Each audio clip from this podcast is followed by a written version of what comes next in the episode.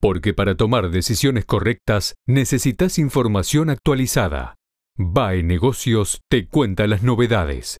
Economía y finanzas contadas por nuestros especialistas. Cómo invertir y cómo ahorrar en tiempos de crisis. Actualización de mercados. Situación financiera.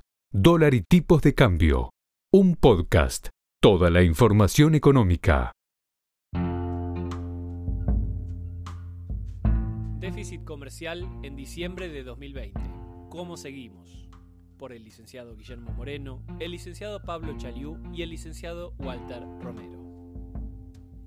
Oportunamente, en Una sana administración del comercio exterior, publicado en BAE Negocios el 25 de enero de 2021, manifestamos que, en septiembre, octubre y noviembre, el superávit de la balanza comercial se había reducido notablemente, y a su vez avisorábamos la reversión del signo para el mes de diciembre.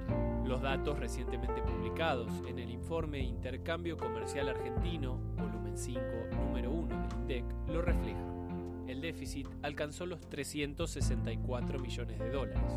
Por lo tanto, es evidente que la restricción externa emergió con toda su voluptuosidad, ni bien algunos sectores productivos recuperaron mínimos niveles de actividad.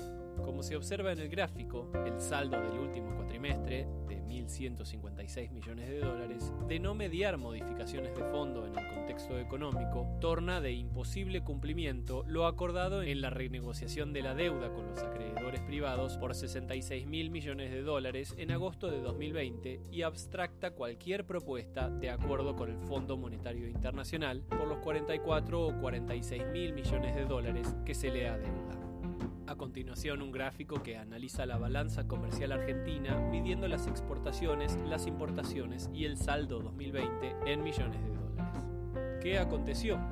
En el cuadro se observa el crecimiento de las importaciones en rubros destacados como los bienes de capital, bienes intermedios, piezas y accesorios para bienes de capital, entre el segundo y tercer cuatrimestre del 2020. El diferencial positivo del 25%, que equivale a 2.445 millones de dólares en las importaciones, se explica por el incremento en el nivel de actividad del sector manufacturero fundamentalmente. Ahora bien, las incompatibilidades supramencionadas, el saldo de la balanza comercial, versus compromisos derivados de la renegociación de la deuda, y dado que las exportaciones decrecen, son imposibles que perduren en el tiempo. Si bien se han incrementado los precios de los productos primarios exportables y sus derivados, su impacto de mantenerse en el tiempo alcanzaría el orden de los 4,2 mil millones de dólares anuales, cifra absolutamente irrelevante ante los desafíos a enfrentar. Por lo tanto, la posibilidad que resta consiste en retomar el quantum de importaciones previo a su incremento. Y para que así acontezca, el nivel de actividad de la industria manufacturera deberá adecuarse a ese menor flujo con las consecuencias que ello acarreará en el conjunto de los indicadores sociales, desocupación, pobreza, indigencia, ingresos populares, entre otros.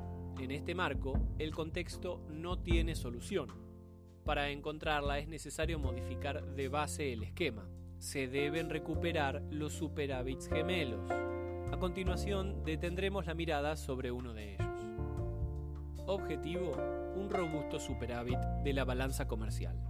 El camino de primero recuperar y luego mantener los saldos positivos en el intercambio comercial con el resto del mundo requiere de un tipo de cambio competitivo y de una sana administración del comercio exterior, ya que son las dos caras de una misma Ambos instrumentos permitirán que el sector externo, honrados los intereses de vengados que se derivan de la renegociación de la deuda, encuentre su equilibrio. Asimismo, la armónica interacción entre ellos facilita que el tipo de cambio competitivo no alcance un nivel tal que espiralice el conflicto distributivo y a su vez la presencia de este último impide que la administración del comercio exterior se extralimite y violente la libre iniciativa empresarial.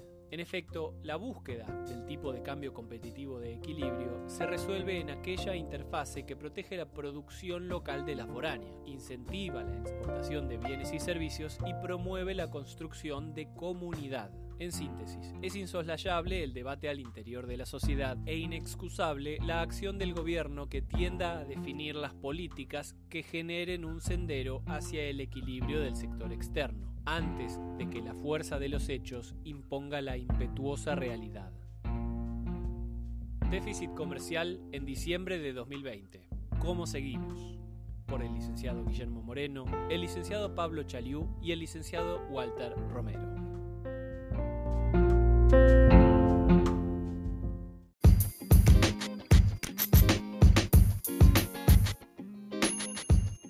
Nos vemos en el próximo podcast. Mientras tanto, mantenete actualizado. Lee baenegocios.com. La información económica, financiera y política contada por especialistas.